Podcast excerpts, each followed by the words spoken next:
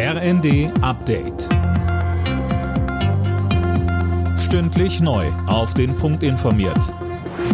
Ich bin Mia Hehn. Guten Abend. Deutschland, Dänemark und Schweden wollen gemeinsam zu den Lecks in den Nord Stream Pipelines ermitteln. Das kündigte Innenministerin Faeser in der Bild am Sonntag an. Mehr von Colin Mock. Alle Hinweise sprechen für Sabotageakte, so Faeser. Die schwerwiegende Attacke auf die europäische Energieinfrastruktur müsse aufgeklärt werden. Das erfordere die Expertise von Marine, Polizei und Nachrichtendiensten.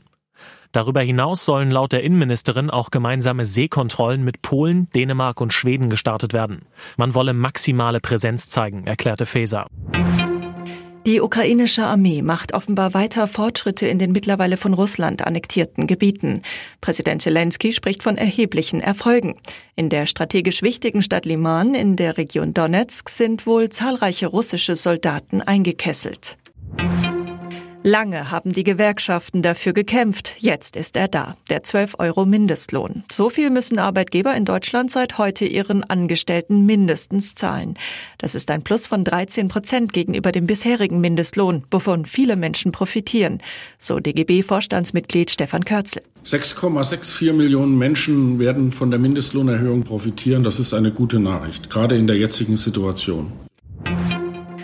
Trotz einer 2 zu 0 Niederlage gegen Frankfurt bleibt Union Berlin in der Bundesliga Tabellenführer. Verfolger Borussia Dortmund musste sich mit 2 zu 3 gegen Köln geschlagen geben. Freiburg gewann zwar 2 zu 1 gegen Mainz, hat aber das schlechtere Torverhältnis.